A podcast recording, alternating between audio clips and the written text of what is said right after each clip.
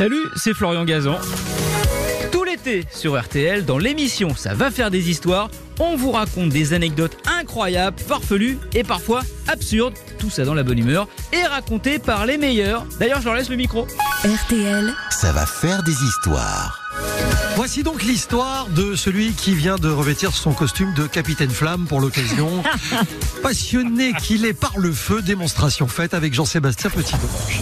Et du coup, on part pour le Vietnam, qui est une de ces images de l'Asie éternelle venue du fond des âges, miraculeusement préservée et authentique. Alors pour Marguerite Duras, dans l'amant, l'image absolue de son Vietnam natal, c'est la traversée du Mekong sur un bac. Ça y est, je viens de comprendre. Ma persistance rétinienne à moi, ce sont les tables bancales, les chaises en plastique, les réchauds improbables que l'on trouve dans les rues, dans les marchés, sur le bord des routes, partout dans ce pays. Et cela permet de découvrir le plat ultime, le plat le plus caractéristique pour moi de la cuisine vietnamienne, à savoir Le feu. le feu.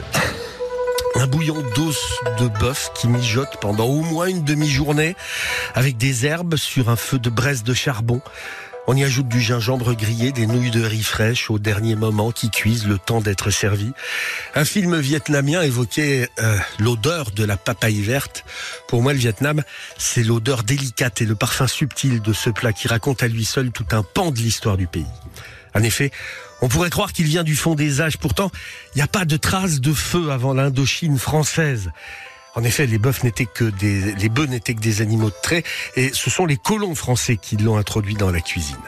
On m'a même raconté que le nom de la soupe viendrait de notre pot-au-feu, mais je pense que c'est une jolie histoire. Qu'importe. Elle est tellement symbolique de la capacité d'assimilation et de ces aléas qu'on aurait envie d'y croire. Toujours est-il que le feu a opéré sur moi comme une drogue dure. Ça a été addictif dès le premier jour. Je me suis attelé pendant tout mon voyage à goûter un maximum de feu dès le petit déjeuner dans les hôtels. Et puis dès que je trouvais un vendeur, c'était un bonheur de profiter de ce plaisir matinal en se régalant d'un feu avec des inconnus assis sur un banc à Hanoï au marché de Ben Tran à Ho Chi Minh qui concentre un éventail frénétique de cuisine populaire. J'ai découvert là-bas la subtilité des nuances plus ou moins de concentration dans le bouillon de bœuf. Chacun y met euh, de l'anis, de la cardamome, de la cannelle en quantité différente. Et puis partout, il y a des variantes. On peut mettre un œuf cru, on peut mettre de la menthe fraîche, on peut mettre euh, un peu de coriandre ciselé. Et puis concernant les lamelles de bœuf, bah, chacun a aussi son secret, car entre le jumeau, le tendron, la macreuse, le paleron, les saveurs ne seront pas tout à fait les mêmes. Et puis surtout, la mâche ne sera pas pareille. L'émotion des feux vietnamiens, elle est quasiment à l'image du taoïsme. C'est l'harmonie en fait du yin et du yang. Dans l'aspect tradition, dans la créativité qui donne le Tao, qui donne cette mutation perpétuelle qui régit le monde. Alors autant dire, Jean-Michel, et je le précise, avant que vous ne vous lanciez dans un festival, oui, je suis allumé du feu. Et non, il n'y aura jamais pour moi de guerre du feu. On rappelle comment ça s'écrit surtout? PHO. Voilà, pour les non-initiés. J'ai faim. Ah, J'ai une passion pour ça aussi, c'est tellement bon.